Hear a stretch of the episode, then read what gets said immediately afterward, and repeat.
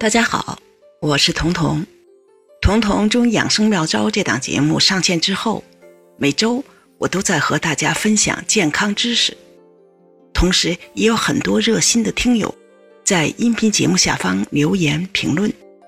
这期节目我就来回答大家最近在评论区里问到的一些有共性的问题。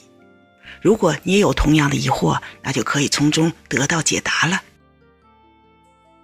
我们先来回答一些关于阿胶类的一些共性问题，这个大家问的比较多。有听友问说，阿胶到底含不含雌激素呢？老师能不能辟个谣？我可以很负责任的说，阿胶不含雌激素。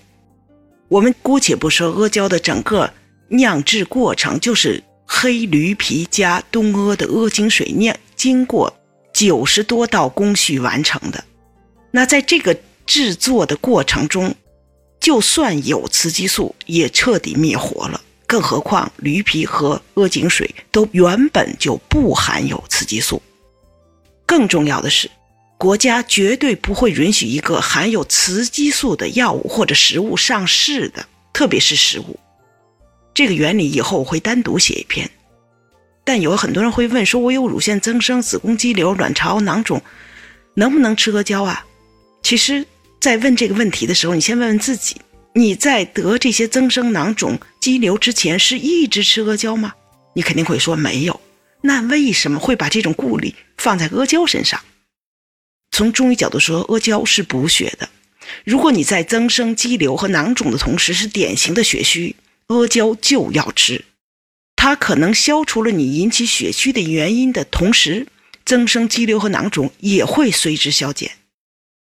更重要的是，阿胶是药食同源的。我前面说了，国家不会允许任何一个含雌激素的食品、药食同源的食物来上市。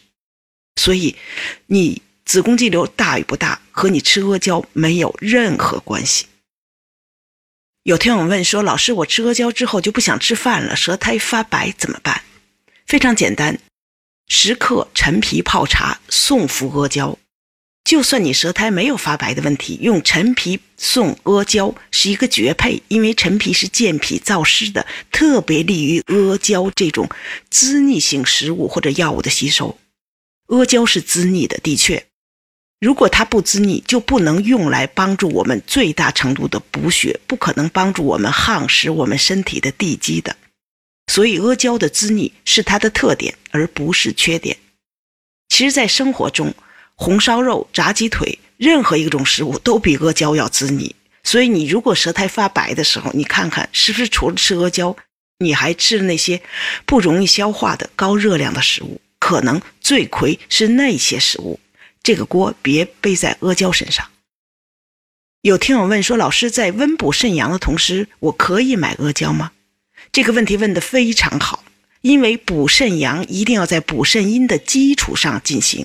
我前面说过很多次，我们人体是一个燃烧的蜡烛，蜡烛就是肾阴，火苗是肾阳。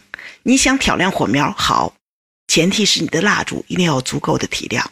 补肾阴就是补蜡烛，所以你补肾阳的同时吃阿胶，等于既增亮了蜡烛，又挑亮了火苗。还有一些是关于上热下寒之类的问题，这个问题是说，老师。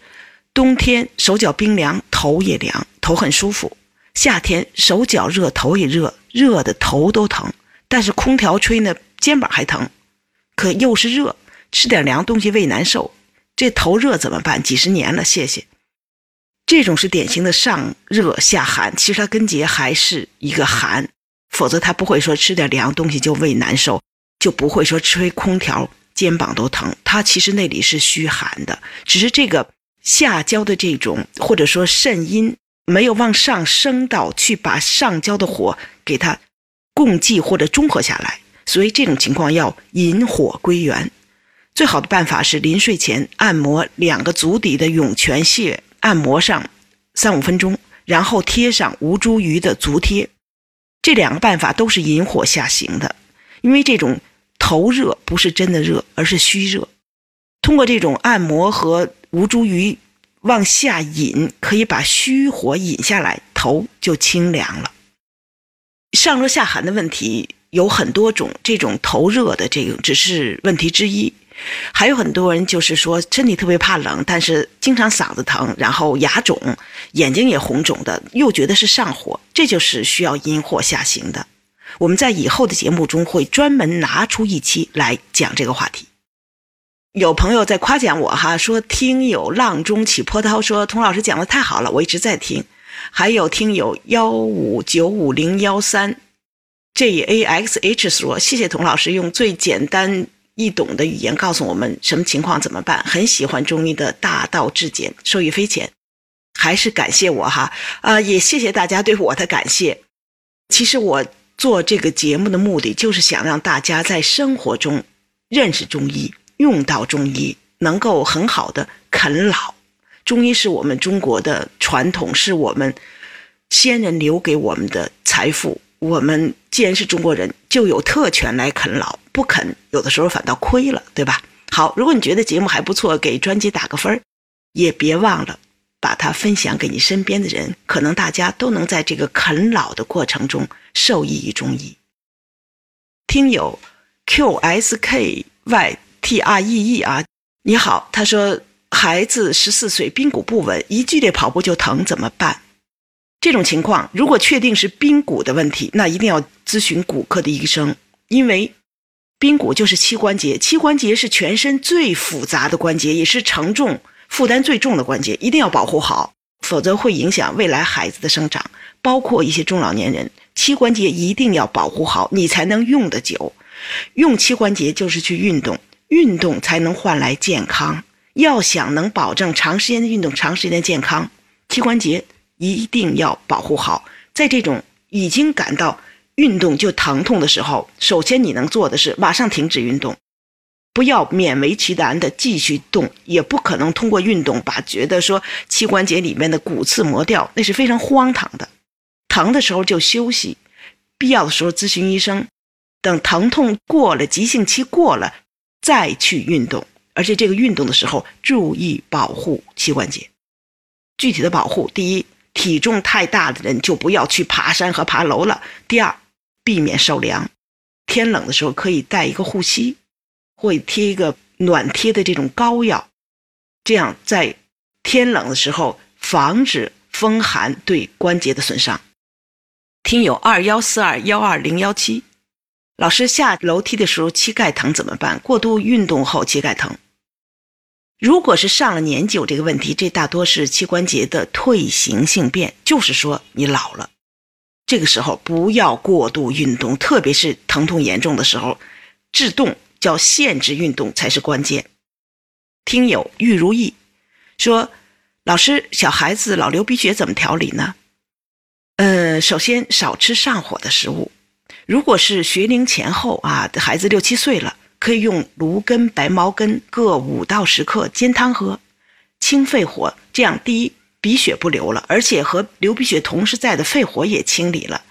还有一个问题，小孩子流鼻血一般不是大问题，因为孩子是纯阳之体。所谓纯阳之体，就是他的生长发育非常旺盛，他的生命力很旺盛。所以，从某种意义上说，小孩子流鼻血是是因为火力太壮了，这不全是一个。坏事儿，孩子自身流鼻血就是在给自己去火。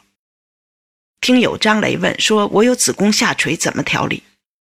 如果是单纯的子宫下垂，最好找妇科外科处理一下，这可能和这个生育过程和一些盆腔的一些结构有关系。如果除了子宫下垂，所有的内脏都下垂，那这个人一定是相对偏瘦的，而且是肌肉无力的。他肯定平时除了这种。内脏下垂呀，还是经常疲劳的，不能久站，站久了就腰酸腿软的。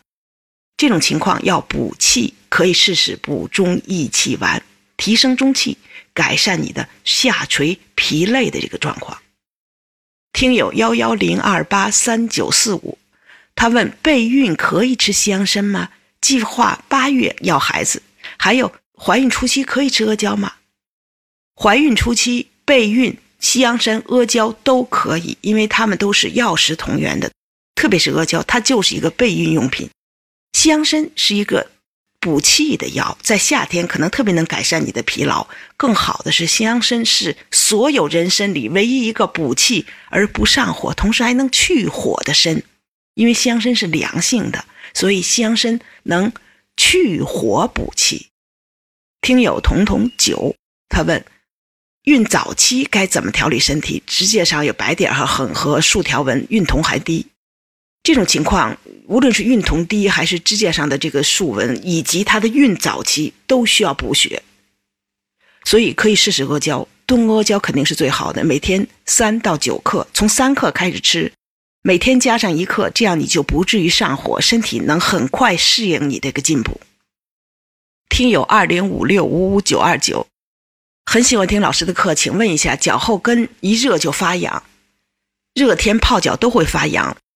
腿弯处也会痒，两三年了，手上起水泡，这些是哪里出了问题？这种情况首先去看一看是不是过敏，可能和饮食、和环境、和湿度都有关系。必要的时候去医院查一下过敏源，躲开了过敏源，你的过敏反应才能根治，否则可能你只能用抗过敏的药来缓解症状了。听友幺三四二五幺幺。一直坚持听老师的课，学到了很多养生知识。谢谢老师，能帮我分析一下多年的霉菌性阴道炎一直反复不好是什么原因吗？这个是我在讲课和答疑中经常被问到的问题，这也是很多女性，特别是这种潮热的天气特别常见。这种情况有两种因素，第一个就是你确实是感染了，就是你的内裤没有很好的暴晒，有霉菌存在。第二。其实更多的原因，现在的女性的阴道炎真的不是因为脏，不是因为洗的不干净，有的时候反倒是洗的过分了，打破了阴道的一个细菌的一个平衡。比如说，一个是清洗过度，或者你吃了太多的抗生素，菌群失调了；还有一种就是本身体质特别弱，那些原来可以正常共生的菌就出来肇事。所以，这种如果你有一个霉菌性阴道炎反复不好。第一，抗霉菌治疗一定要规范，要彻底。第二，同时可以用补中气丸增加你的免疫力，让你身体有能力把这些霉菌抗击住，把它推出去。非常感谢各位听众的留言，我也会在评论区里或在节目中尽可能的回复大家有代表性的、有共性的留言。在我喜马拉雅的圈子里有一个答疑专区。大家也可以在那里查看每周我的答疑。还有一点需要提醒大家，在网上或者微信跟我做健康咨询的时候，一定要说清你的性别、年龄，包括有基础病的要说清，这样才方便我的判断。大家还有一些常见的健康问题，也可以去看看我的另一档节目《彤彤中医养护五十讲》。这门课是我们花了很长的时间精心打磨的，按照健脾胃、养气血、调肝郁、补肾阴等几个板块分类，其中囊括了你在生活中会遇到的几乎所有健康小问题，特别适合大家收藏或者反复收听。很多大家的健康疑问，其实都可以在这门课里找到答案。节目大家可以反复收听，有些听友的提问，其实在节目中已经讲过了。咱们的节目每周也会更新，会不断的给大家介绍大家关心的和必要的健康知识。今天就先说到这儿了。